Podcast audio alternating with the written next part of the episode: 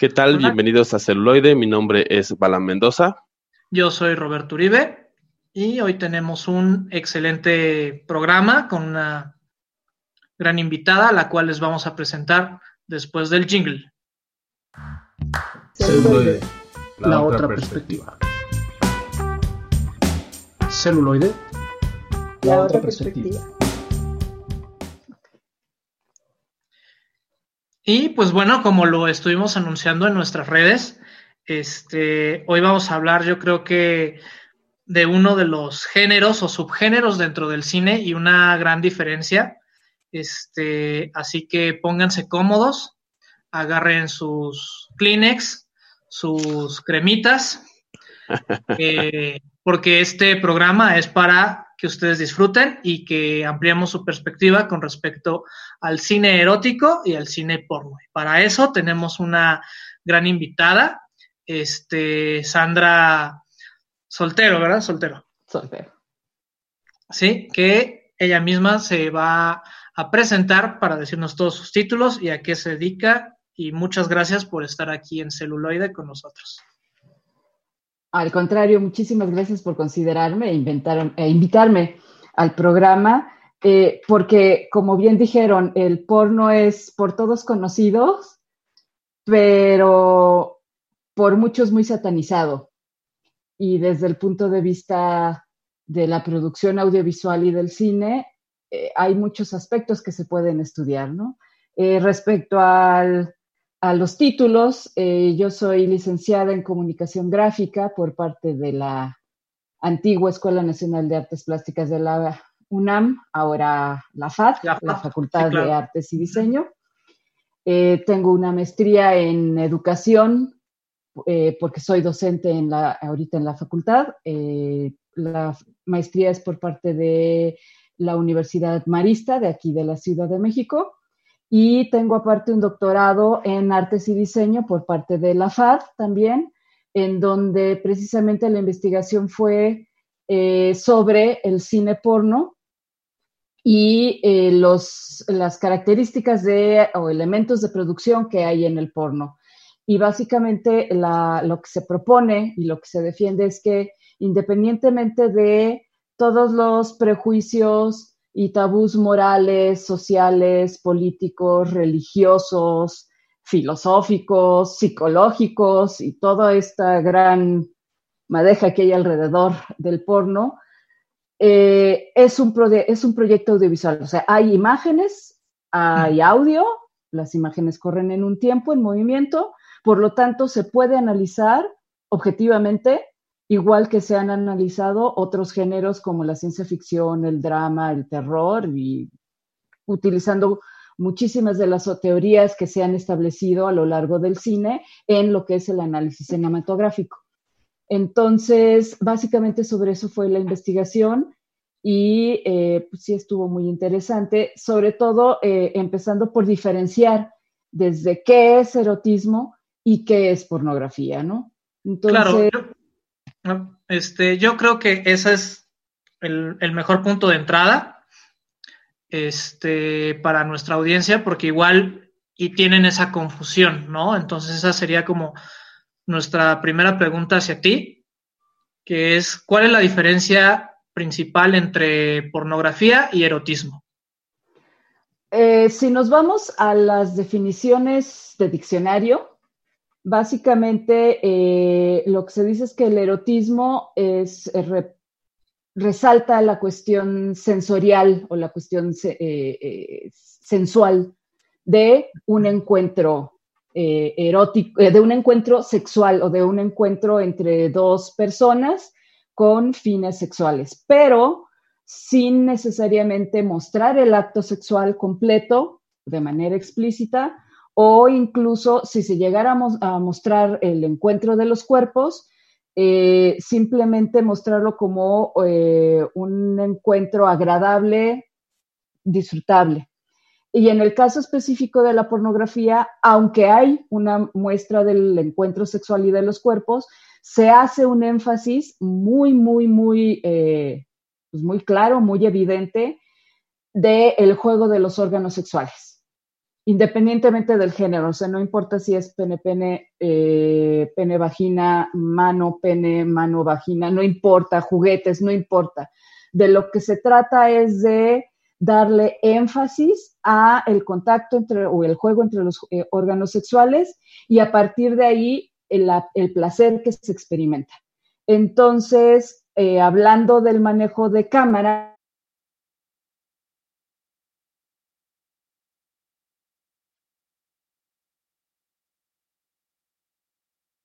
en donde lo que importa es solo ver la eyaculación como tal, ni siquiera el encuentro entre las personas, ni siquiera el, todo el, juego de, los fajes, ¿no? De, la excitación, nada, simplemente el ver el órgano sexual y eyacular. O en el caso de eh, los, del orgasmo femenino, igual, ¿no? Todo lo que es la, supuestamente estos, los orgasmos húmedos, o jugar con los pezones, o el sexo oral, o anal o lo que sea, ¿no? Entonces, eh, se da mucha mayor importancia, por ejemplo, a los close-ups o a las tomas cerradas o ultra cerradas.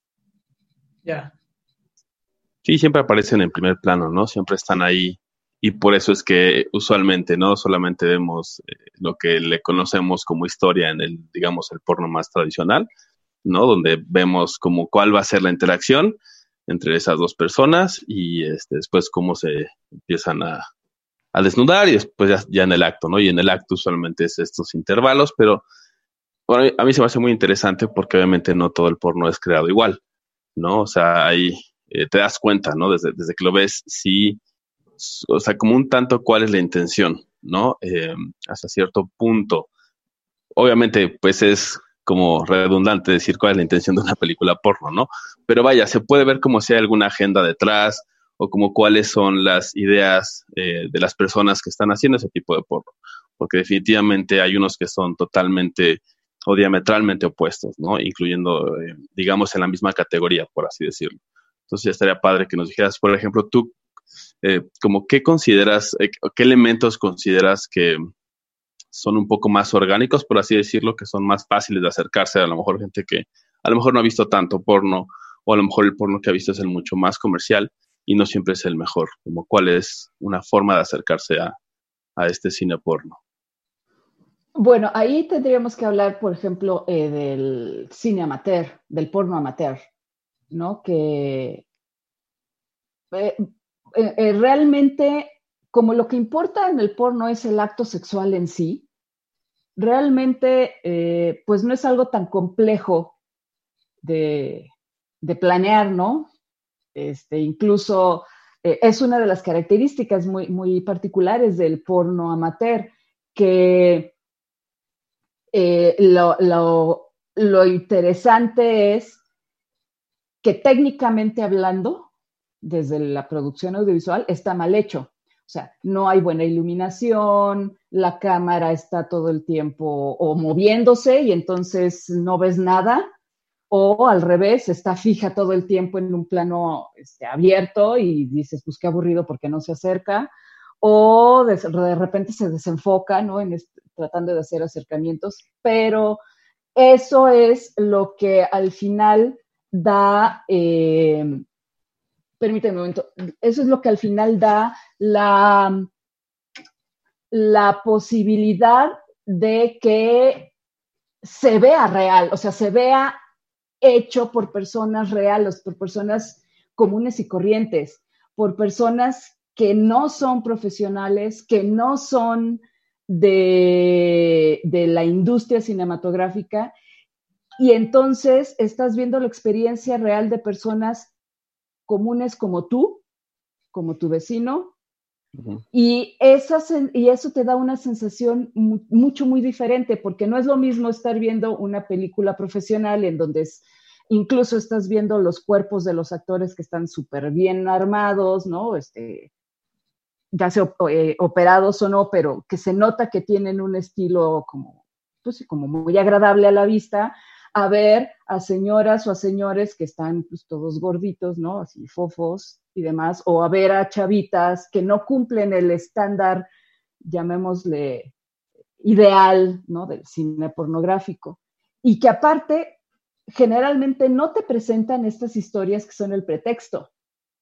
O sea, generalmente en el cine amateur, pues es básicamente el, aquí estamos, incluso en muchos de estos eh, videos ya están en pleno en acto sexual, no, no, se ve el encuentro, ¿no? Y el faje y el desvestimiento y la cachondez, sino directo se van y eh, pues también los lugares donde se presentan estas situaciones también lo hacen como muy, muy normal, o sea, muy común, muy de que eso es lo que le puede pasar a cualquiera o ha vivido cualquiera.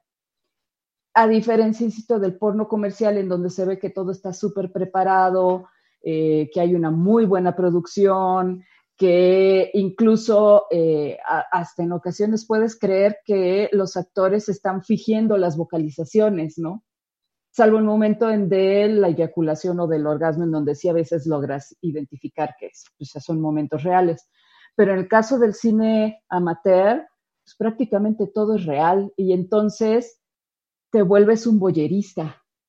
O sea, te estás metiendo, ahora sí que eres el Big Brother, ¿no? Te estás metiendo en la intimidad de personas que pueden ser cualquiera, que podría ser tú mismo, y no te estás metiendo en, en, una cuestión totalmente ficcionada. No sé si a eso te referías. Sí, y yo creo que justamente ese es muy buen punto, ¿no? Eh, ese tema del boyerismo y también hacer o de acercarnos, ¿no? Con como con la pantalla que nos hace que estemos seguros, ¿no? Porque una cosa sería muy distinto ir a, a espiar a las personas, ¿no? Que sería algo, pues ya, que sería algo, pues considerado enfermo, ¿no? Una enfermedad de la mente sin embargo, verlo a través de, eh, la pantalla, porque muchas veces tampoco sabemos de dónde vienen los eh, porno amateurs, ¿no? Uno, uno asume que lo subieron las personas eh, que lo hicieron, pero no siempre este es el caso, ¿no? digo, esa es como otra vertiente como de la discusión, pero vaya, al principio es como lo estoy viendo, este, se ve padre y estoy en esa distancia, ¿no? O sea, veo la vida de alguien más, la vida sexual, que nos causa morbo, nos causa fascinación, nos causa excitación y todo esto, eh, desde una manera como segura, ¿no? Y creo que sí. De sus pantallas y regresamos con más perspectivas aquí en celuloide.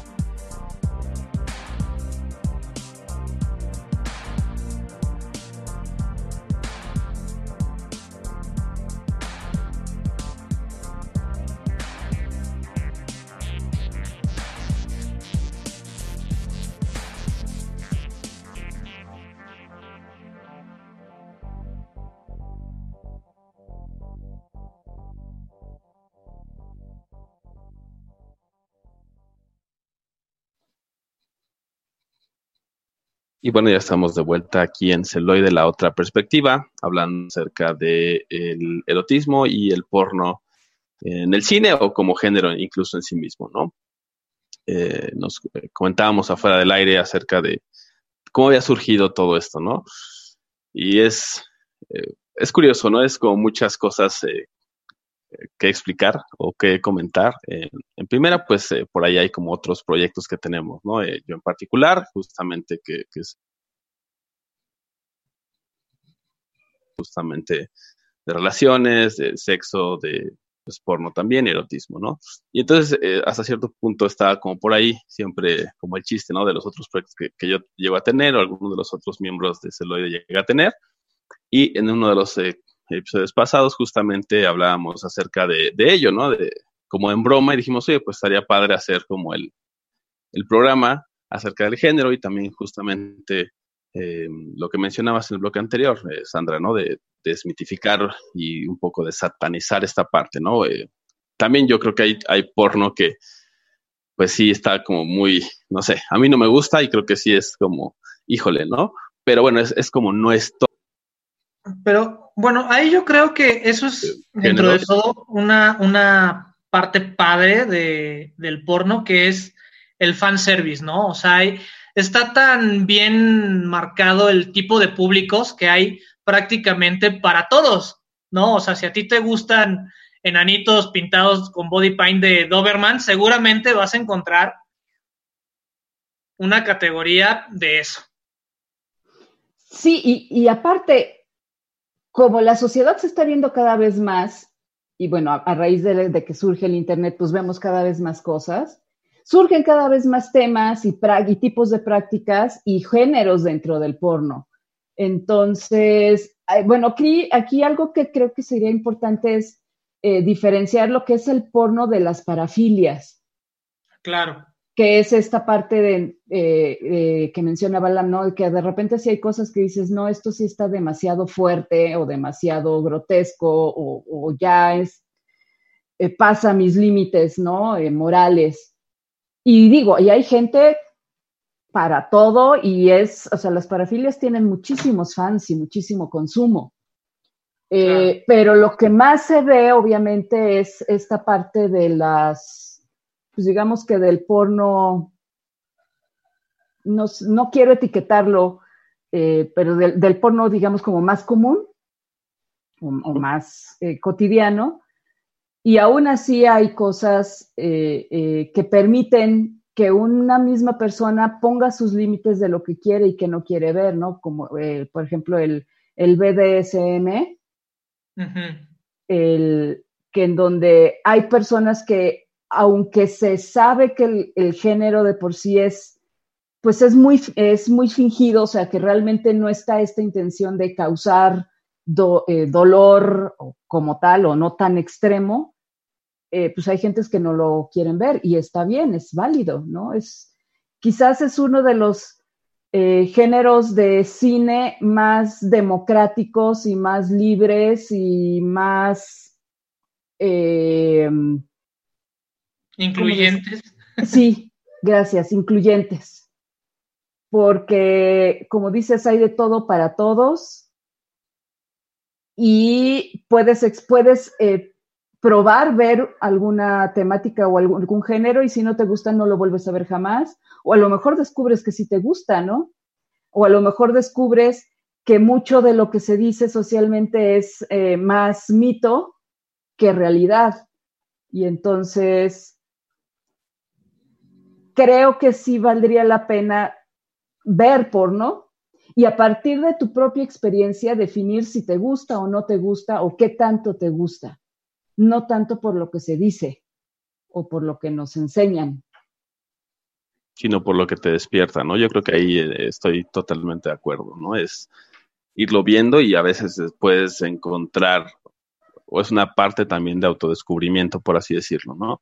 Que a lo mejor hay géneros que no conocías y que a lo mejor no sabes nada, o a lo mejor alguien te ha dicho algo, lo ves y dices, ah, ok, o sea, me está causando, ¿no? Esa excitación. Entonces, si te está causando una excitación es por algo y a lo mejor no son todos los elementos, también de repente es descubrir qué, aspectos de, ese video, de ese cine o de lo que sea, son los que realmente te están haciendo como sentir, ¿no? Todo, todas estas sensaciones.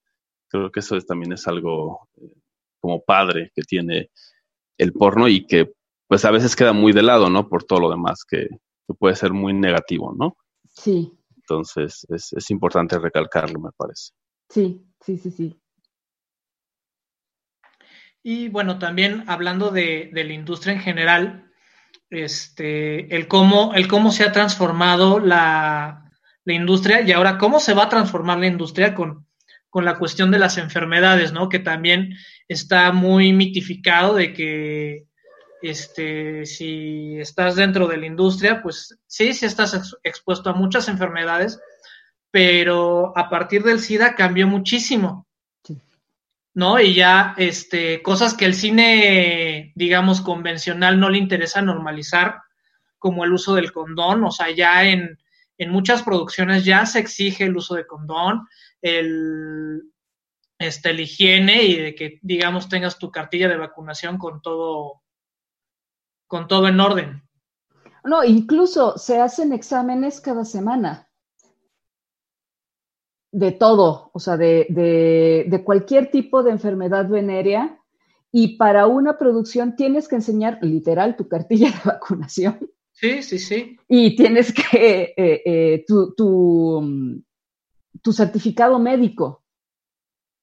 Y en ese sentido, sí es una industria que sabe que eh, precisamente por estos encuentros sexuales sus, eh, sus actores pueden estar en cierto riesgo y es, como dices, una de las que más se ha preocupado por eh, la seguridad no solo de sus actores, sino incluso de todo, de todo el staff, ¿no? de, toda de todo el personal que está en la industria.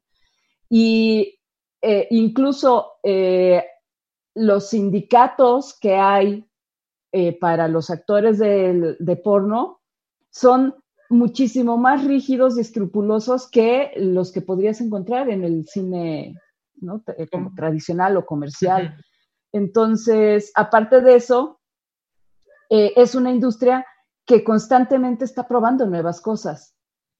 Entonces, también pensando en estas cuestiones de la cercanía física, pues también incluso se han dado la opción de jugar con eh, la realidad virtual o con la realidad aumentada, ¿no? Y ahora que están de boga los robots, en donde es muy interesante porque hay muchos que dicen que los robots van a empezar a desplazar a los actores y entonces vamos a estar viendo porno de robots sexuales. hay otros que, sí, Hay otros que dicen que vamos a empezar a ver la combinación, bueno, el, acto de robots con personas.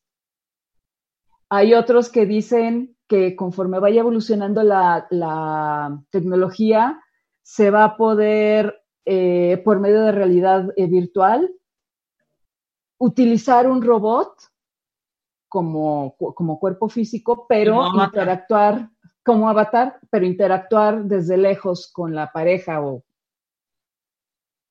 Entonces, e, e, es algo muy interesante ahí, porque, por ejemplo, en el caso de las enfermedades dices, pues sí, no me puedo infectar con un robot.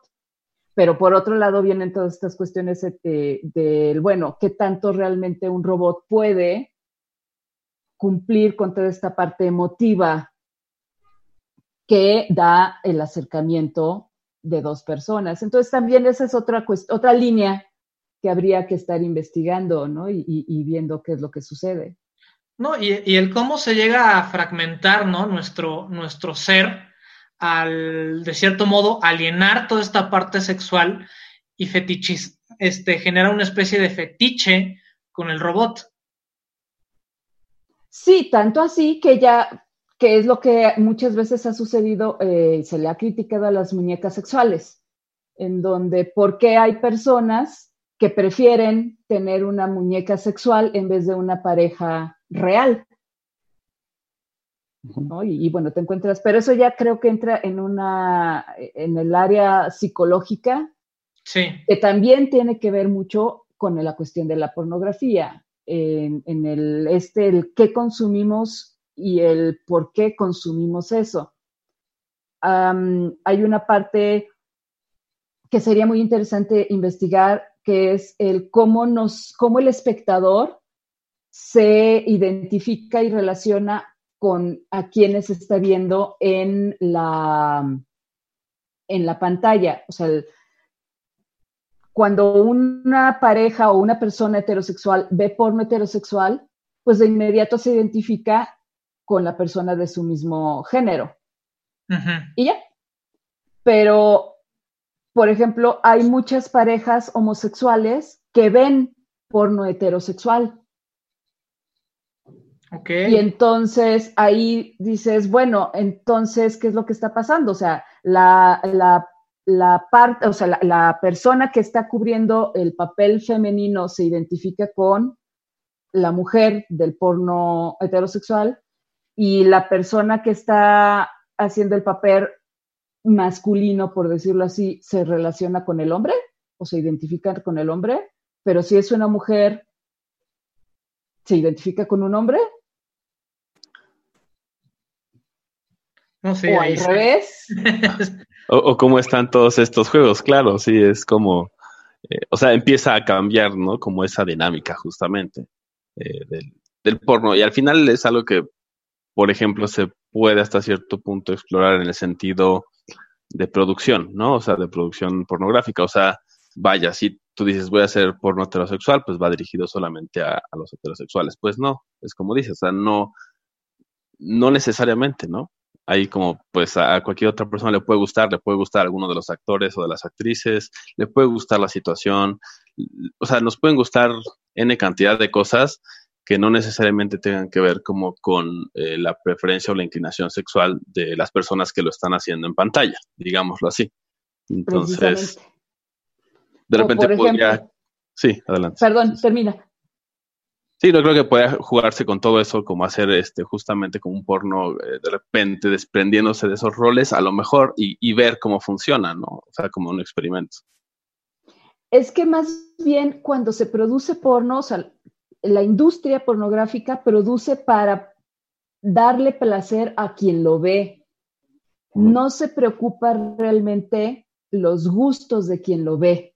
O sea, si estas cuestiones psicológicas de si se va a identificar con una mujer o con un hombre, o si es sumiso, se va a identificar con géneros como más suaves, ¿no? O, menos explícitos, o si es más rudo, no se cuestiona en eso, es simplemente vamos a eh, grabar escenas de sexo y, y retomando lo que se decía al inicio, y pues que le guste a quien le guste. Pero viéndolo desde el lado del espectador, también te da muchísimas posibilidades de experimentación e incluso eh, de lo que decían de esta, de la seguridad de la pantalla, ¿no? Empezar a experimentar o a probar sin tener que estar realizando los actos tú mismo, empezar a ver hasta dónde eres capaz de llegar en estas prácticas o géneros pornográficos. No quiere decir que los vayas a realizar en tu vida cotidiana, con tu pareja, o que vayas a contratar a alguien para realizarlo, pero simplemente el hecho de poder tener a la disposición géneros fuertes, a lo mejor estás explorando una parte de ti que no sabías que tenías y, te da esa como libertad y esa seguridad y, y esta posibilidad de conocerte a ti mismo más. Ok, y pues bueno, aquí a nuestros escuchas esperemos que sigan explorando y conociendo un poco más acerca de sus gustos y fantasías, mientras nosotros regresamos con más celuloide y perspectivas, los dejamos con un poco de música y regresamos con más celuloide. La otra perspectiva.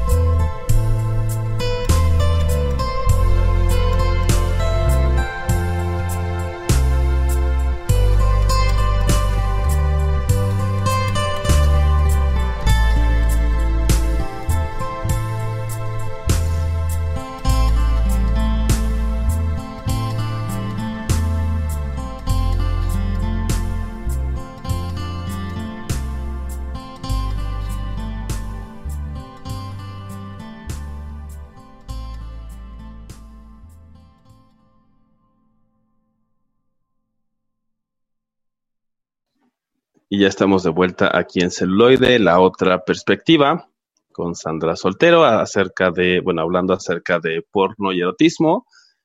Y bueno, creo que sería buen momento para hablar acerca de los géneros, ¿no? Eh, me parece que sería interesante, justamente por esto que hablábamos en el primer bloque, sobre justamente, ¿no? El porno realmente amateur, el porno producido intentando ser amateur, y bueno, de ahí podemos ir como los diversos, ¿no? Eh, entonces, no sé si, si eh, nos pudieras dar como todo ese, a lo mejor no explicación, pero nos pudieras comentar acerca de ellos, ¿no? Es muy interesante porque puedes clasificar el porno de muchísimas maneras diferentes.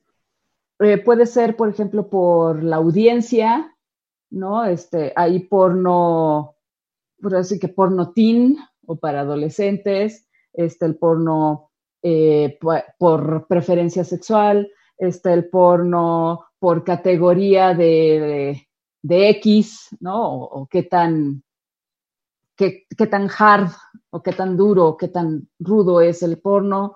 Esta puedes clasificar por el tipo de prácticas sexuales que se, se utilizan puedes por el tipo de, ahora es que la fisonomía de los actores, por el, los géneros, ahí sí, eh, eh, digamos como la, clasificación más tradicional. Puedes clasificarlo de miles y miles y miles de maneras diferentes, incluso por el tipo de tecnología que se utiliza. Eh, pero los más comunes son el porno amateur, o sea, producido por personas que no pertenecen a la industria cinematográfica. Está el ProAm, o este porno producido, en donde eh, generalmente los actores no son, o bueno, se supone que no son eh, profesionales. Hay algunos que sí, que están como disfrazados o tratan de simular que no, pero la producción, todo lo que es la planeación, el, el equipo de trabajo o el personal y el equipo técnico que se utiliza sí es profesional y eso se nota mucho porque de repente los, los actores están demasiado guapos, ¿no? Demasiado bien vestidos o más bien poco vestidos, ¿no? O de repente la iluminación es demasiado perfecta o la cámara se mueve de una manera que dices, wow, está espectacular. Y está lo que se conoce como la pornografía profesional, ¿no? O comercial, que es así, es completamente eh, hecha por los profesionales de la industria. Eh, en el caso de las prácticas sexuales, por ejemplo, es, eh, puedes empezar a encontrar situaciones muy, muy específicas, por ejemplo, masturbación. Y entonces lo único que te vas a encontrar son historias de parejas masturbándose tanto parejas heterosexuales o homosexuales o lesbianas, ¿no? Eh, por ejemplo, está, eh, bueno, también entran mucho también los fetiches, ¿no? Está el porno de pies. Entonces, todo lo que tenga que ver con pies, masajear los pies, eh, ponerse o quitarse zapatos, ponerse o quitarse medias, pero esas ya son como prácticas específicas. O, por ejemplo, sexo oral, o sexual pero aparte de eso están los géneros como tales, en donde puedes encontrar una práctica específica o varias prácticas mezcladas, que es, por ejemplo, el eh, género de, de, los shubis o estas mm. personas gordas, ¿no? Pasaditas de peso. Pasaditas de peso. Y entonces ahí te encuentras eh, los los chubis y los extra chubis y los triple triple chubis, ¿no? También te encuentras los grannies, ¿no? Que es, estos encuentros de personas jóvenes con personas mayores. Ahora, hay que entender que en el cine porno, una persona mayor puede ser de 50 años o 60 años, no necesita ser una abuelita, aunque también hay abuelitas, ¿no? Están los grannies y los daddies, ¿no? Para señoras o señores mayores. Están, por ejemplo, eh, por, eh, por raza. Y entonces te encuentras el porno de personas de color, personas orientales, personas blancas.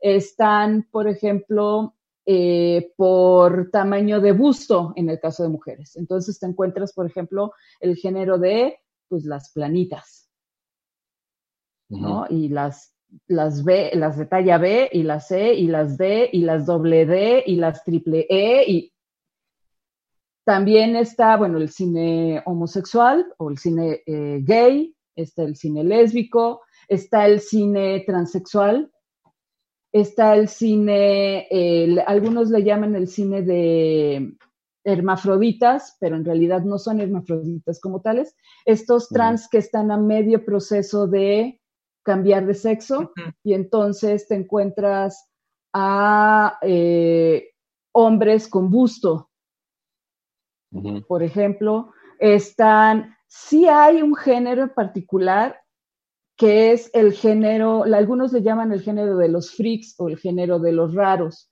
en donde sí hay personas, eh, actores que se dedican a tener encuentros sexuales con personas con eh, deformidades, por ejemplo, amputados o quemados o con deformaciones corporales por de algún tipo. Eso sí hay, pero, perdón, no, que, que, esa me recuerda mucho a una película de David Cronenberg, la de Crash. La de Crash, ajá. ¿No? Que justamente juegan con...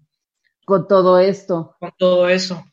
Pero aquí habría que diferenciar este específicamente, el de los freaks, eh, que no, no es una parafilia, o sea, son, son em, participaciones sexuales, digamos, dentro de lo normal dentro de lo sexualmente considerado normal. No son parafilias ni entran cuestiones como más grotescas o más enfermas, ¿no? Simplemente el gusto por estar con personas, digamos, con cuerpos diferentes.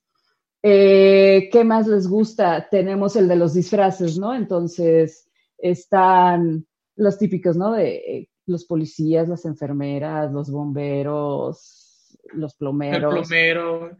Está, ajá. Ah, no, que también hay que aclarar de que mucha, muchas de las cuestiones pues quedan en la fantasía, ¿no? En la vida real, pues un plomero no termina su chamba en 20 minutos. no, pues no. No, no, no, para nada. Y no, le pagan de esa manera tampoco. Y no le pagan de esa manera. Este, ¿qué más está? Ah, hay uno que es, le llaman los bears, los, los osos, los bears, ah, que son eh, hombres, bueno, actores, regordetes, pero llenos de vello.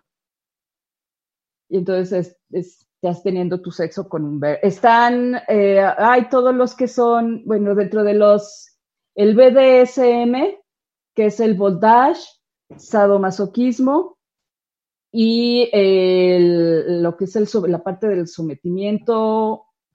Ahí, por ejemplo, se pueden subdividir porque está el, el porno con ataduras, está el porno, hay un subgénero dentro de ese que es el spanking de nalgadas. Está el de la lluvia dorada, que es cuando generalmente una mujer orina sobre un hombre, aunque hay también la versión masculina que orina sobre una mujer. Ahí está el, bueno, el sexo grupal, están, híjole, ¿qué es que qué más hay? Es que hay. Hay tantos, o sea, en, lo personal, ahora sí que en lo personal y creo que este es como el de parodia. Ah, sí. Existe, existe una un gran evento taquillero en el cine, digamos, comercial o en el cine que todos conocemos, y entonces tienen que sacar su parodia porno. ¿No? Y las tenemos de Avatar, las tenemos de Avenger. Star Wars. Star, Wars, o sea, existen infinidad.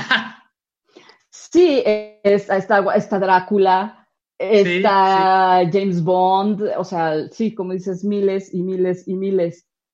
Eh, pero, por ejemplo, hay algunos géneros que quizás no son tan conocidos, que hay uno que se llama el porno femenino o el porno de mujeres que esto surge sobre todo a raíz de los, empieza con lo que es el, lo que le llaman el post-porno, que es toda una corriente que empieza en los 60s y sobre todo 70s, que lo que dice es que básicamente eh, la pornografía se debe de reconsiderar o replantear, no simplemente como el encuentro sexual, eh, pensándolo desde una manera como más eh, machista, en donde el hombre utiliza a la mujer, sino más bien como un encuentro placentero y emotivo para la pareja.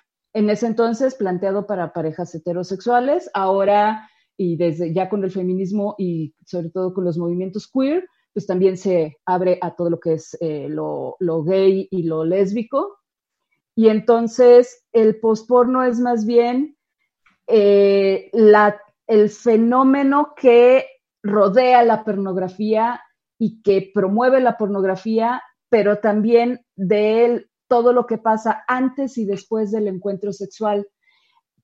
Muchas mujeres empezaron a dirigir porno. Y entonces, eh, cuando ves porno de mujeres o para mujeres, es un porno generalmente lésbico y donde hay sobre todo, eh, digamos que... O sea, más, juego en el sentido de que... Más juego, más cachondeo, más caricias, más masturbación. Y casi no hay, o el objetivo no es obligatoriamente llegar al orgasmo. Y también eh, se le da mucho tiempo en pantalla a lo que pasa después de el encuentro, o sea, el que se queda junto a la pareja, pláticas, ¿no? Este, cómo descansan juntos, es mucho más emotivo. Eh, algunos le dicen porno romántico en el sentido de que favorece más esta parte de la emotividad de una pareja o de la relación emotiva de una pareja que da pie a un encuentro sexual. A diferencia del porno tradicional, que muchos le dicen el porno masculino, precisamente por esta tendencia a irse, ahora sí que directo al acto sexual y lo que pasa antes y después, pues realmente no, no es relevante, ¿no? Eh, aunque no lo crean, hay un género de bloopers de porno hmm. y es divertidísimo. Sí, sí. hay por ahí algunos, ¿no? Bastante, bastante, como súper eh, bueno, como conocidos que han sido distribuidos mucho, pero sí, definitivamente son cosas que... Son buenísimos. Sí, claro. Eh, ahora sí que, ¿de qué más les gustaría pensar? este, pues yo, creo que, ahora ya, nos has dejado mucho que pensar, por lo menos este, todo este abanico de posibilidades. Entonces vamos a darles un descanso a nuestros este, escuchas. Abrácense con sus parejas, disfruten este momento juntos y regresamos con más celuloide. La otra perspectiva.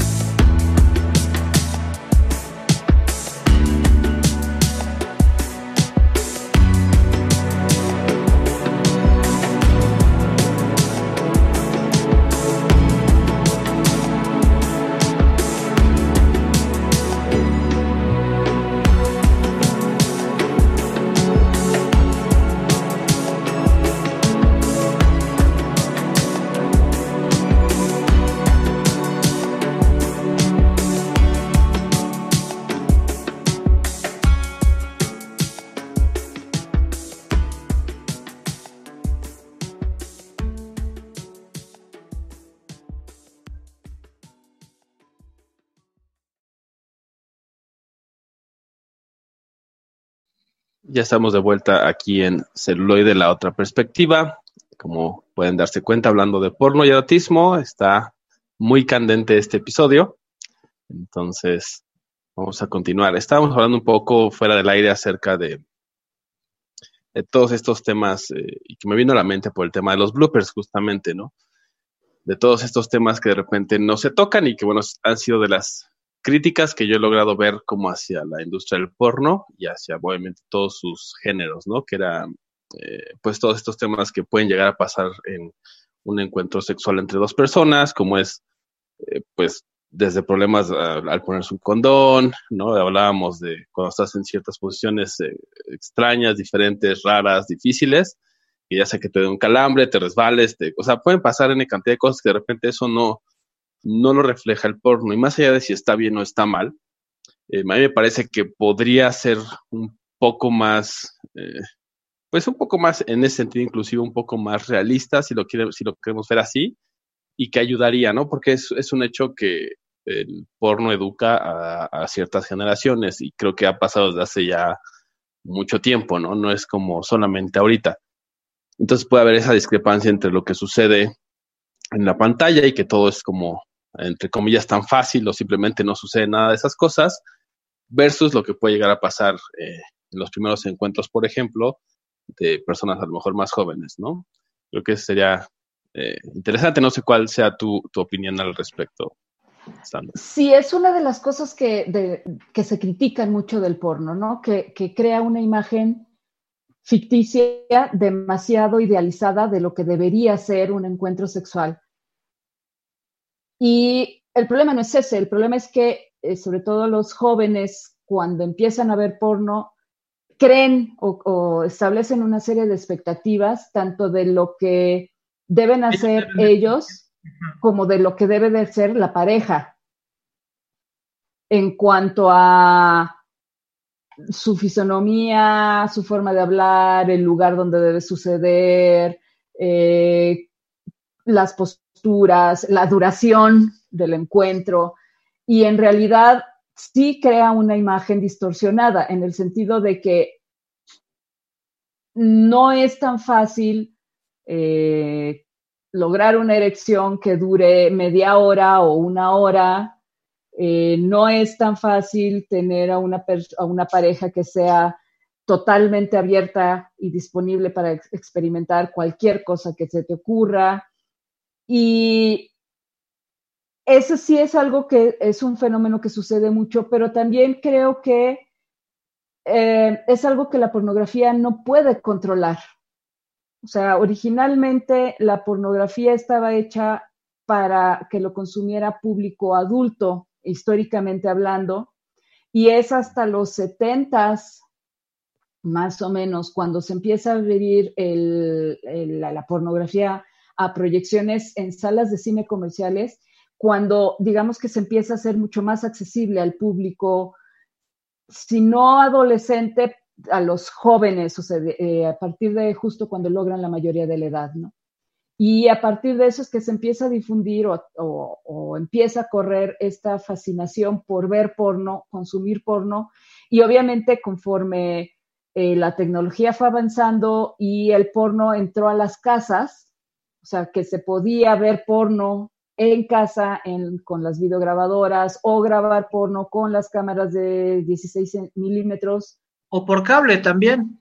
Ya mucho más moderno por cable. O sea, en ese momento, justo en ese momento es cuando, digamos que el porno eh, se vuelve casero. O sea, se puede consumir en casa. Ya no tienes todas estas restricciones de tienes que ir a un cine especial eh, designado para ese tipo de contenidos a ciertas horas y tienes que cumplir con ciertos eh, lineamientos de edad o ciertas cosas que impedían que el porno llegara tan fácil a todo el público.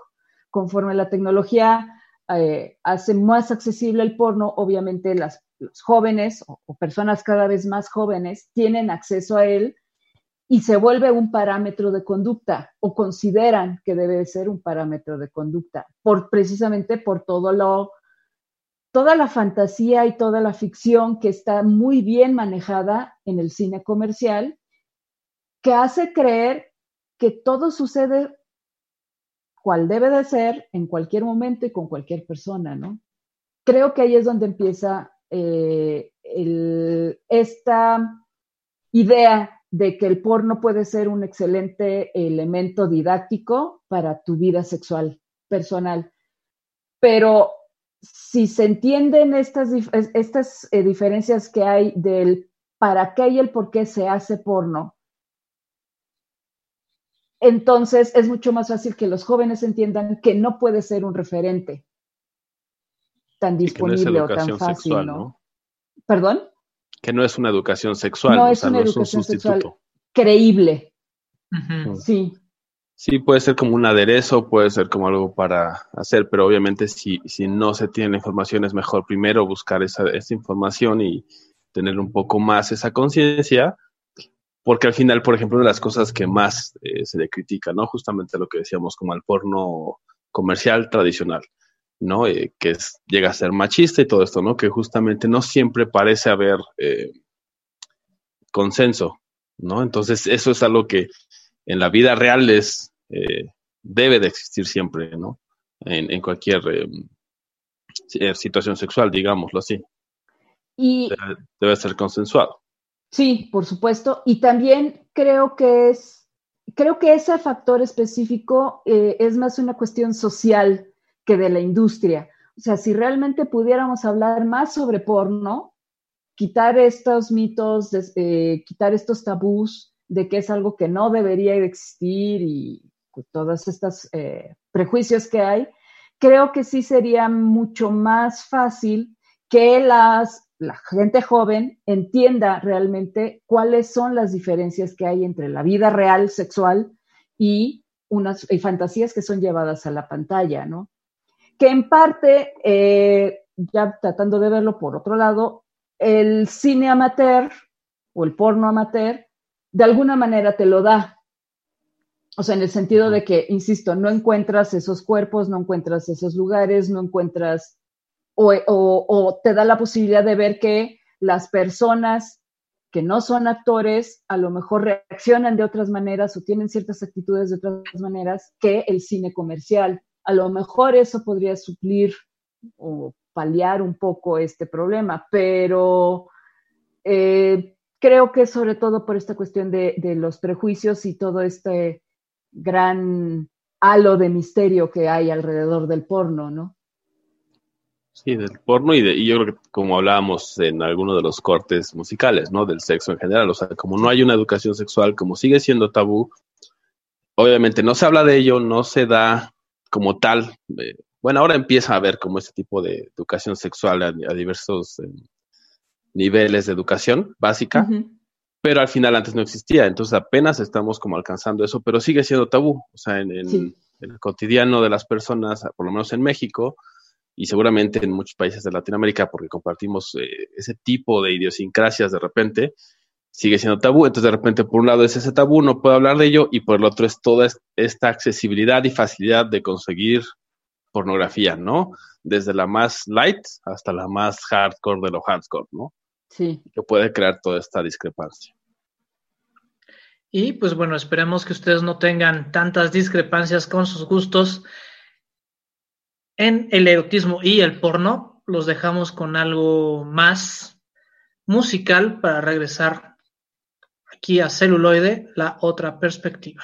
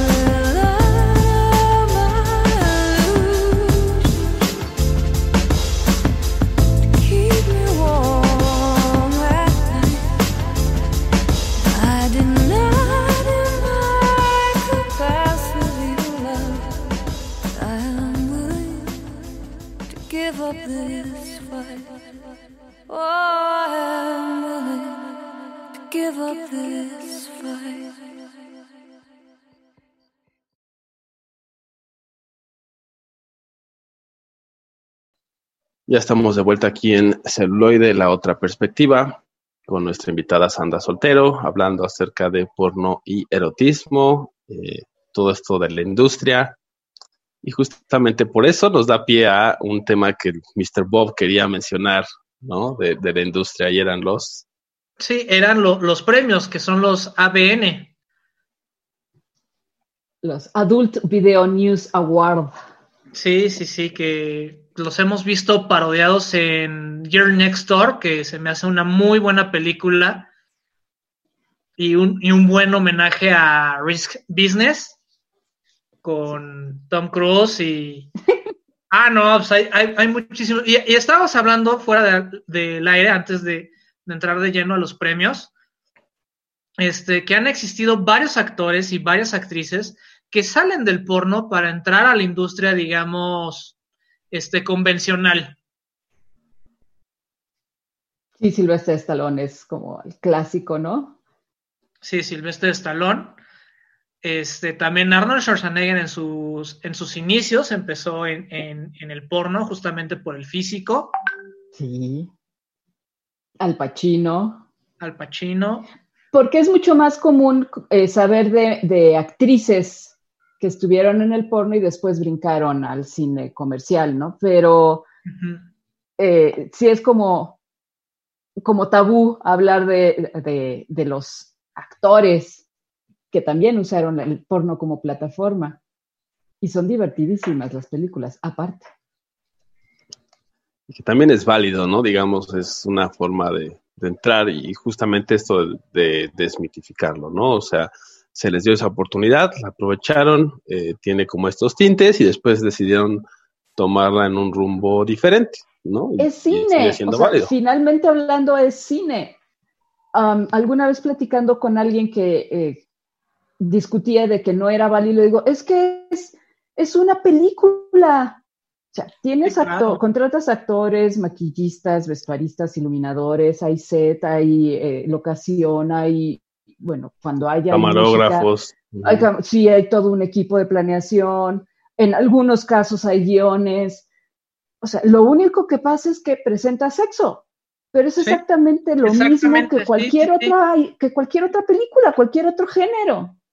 Sí, sí, sí, que, que en cierto modo de que si el cine convencional no, no censurara o no este, apartara, digamos, las escenas sexuales, yo creo que simplemente lo podríamos llamar cine y no habría que hacer una distinción entre lo porno y no, y nada más es cine como tal.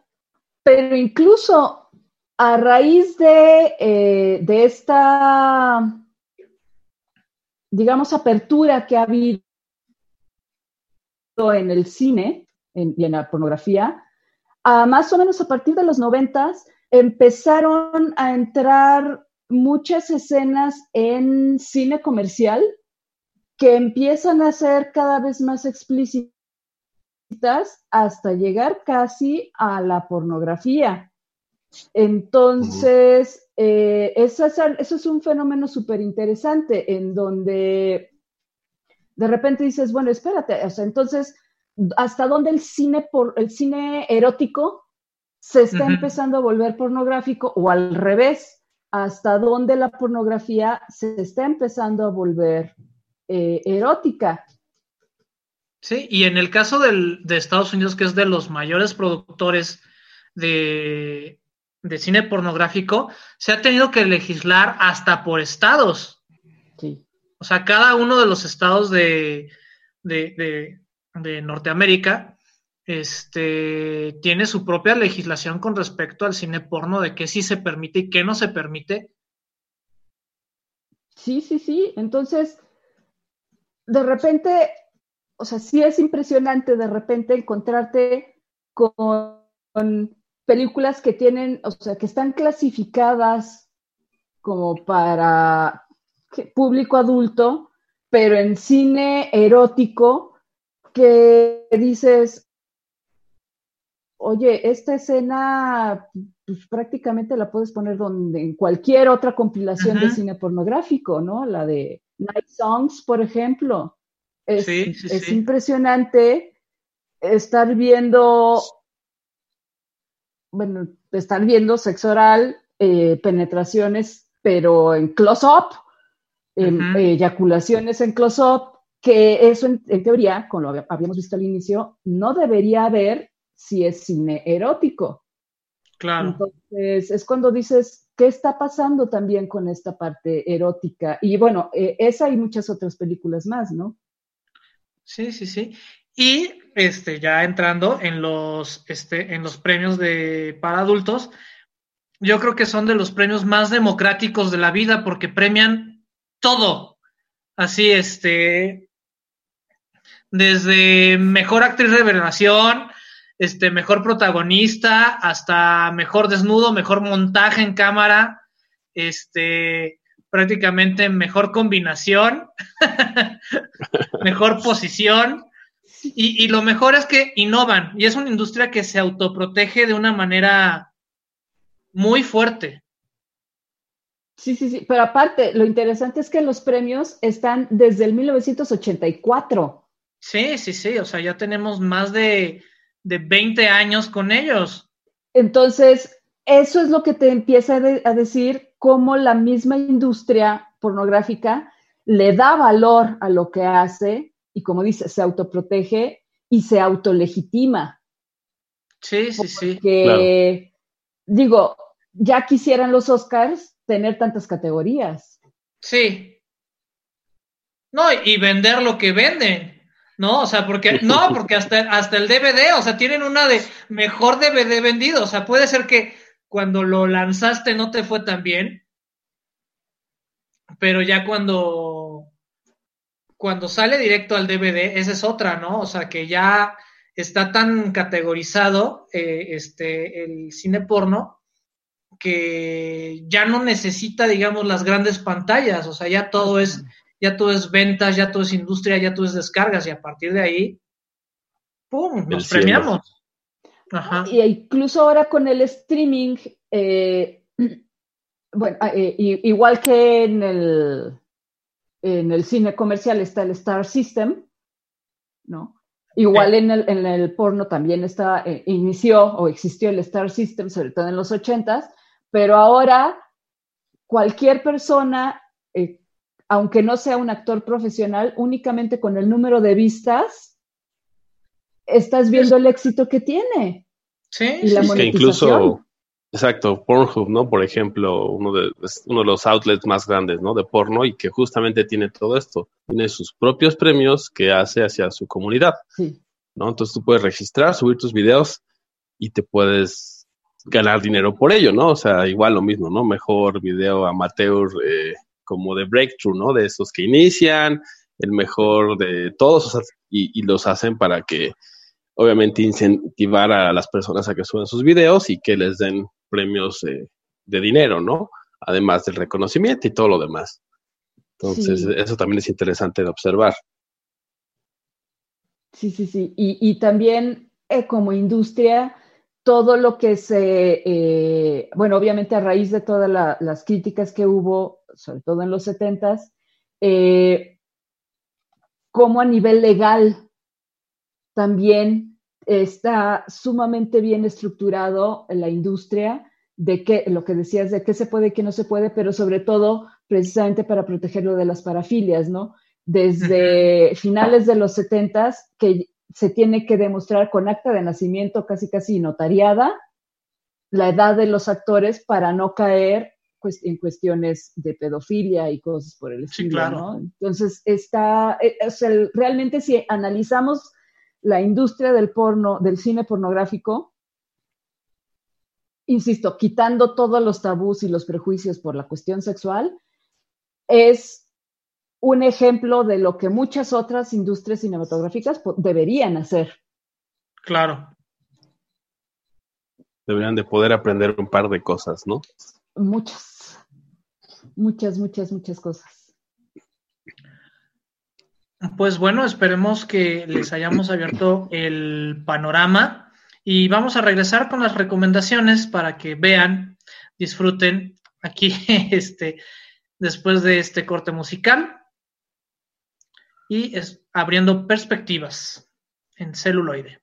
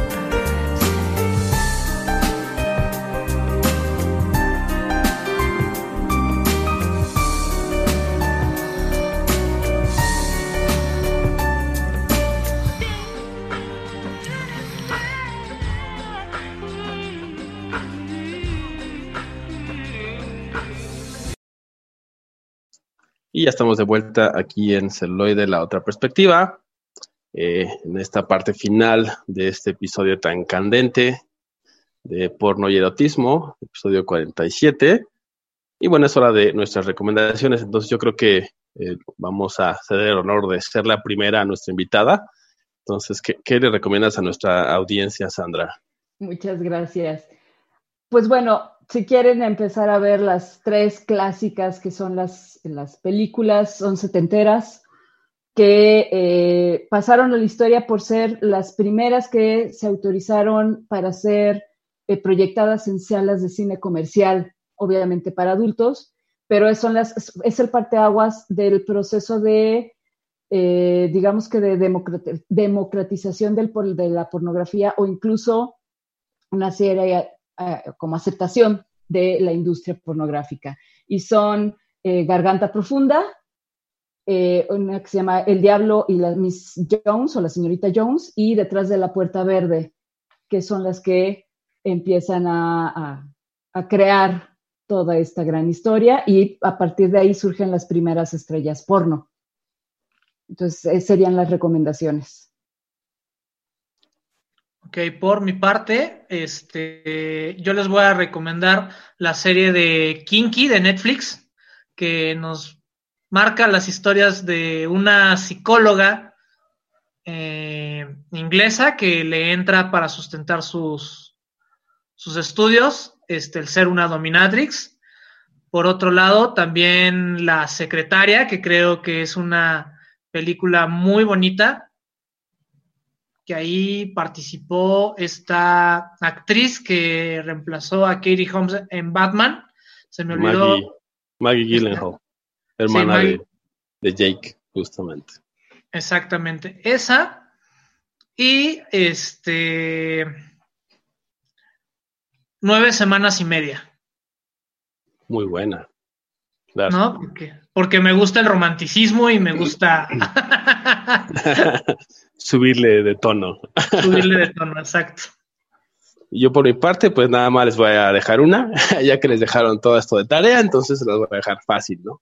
Eh, hablaba acerca de Alicia en el País de las Maravillas de 1976. Estaba viendo que es esta comedia musical erótico, filme erótico, que de verdad no se pueden perder. Está, está bastante interesante. Entonces. Un viaje psicodélico. Psicodélico con porno y erotismo. Entonces, ¿Qué más podemos decir? Sí, sí, sí, pues nada más agradecerte nuevamente, Sandra, por acompañarnos y por abrirnos las perspectivas y la visión acerca de toda esta industria. Y como sabemos que también eres una aficionada del cine, estás invitadísima para acompañarnos en otra ocasión. Me da a dar muchísimo gusto, al contrario, muchas gracias por invitarme, eh, me la pasé estupendo y y gracias por querer abordar este tema que, insisto, creo que sí hay que hablarlo, analizarlo, discutirlo y sobre todo quitarle los tabús. Muchas gracias. Ciertamente, concuerdo. Pues eh, eso es todo. Pues mi nombre es Balán Mendoza. Yo soy Roberto Uribe y les recuerdo que pueden estar en contacto con nosotros a través de celuloide arroba... Ah, se me olvidó el correo Contacto arroba celuloide punto live. Este, al igual que en Facebook, Instagram, eh, Twitter, y Spotify, Apple Podcast. Así es, pues gracias. Y hasta la próxima.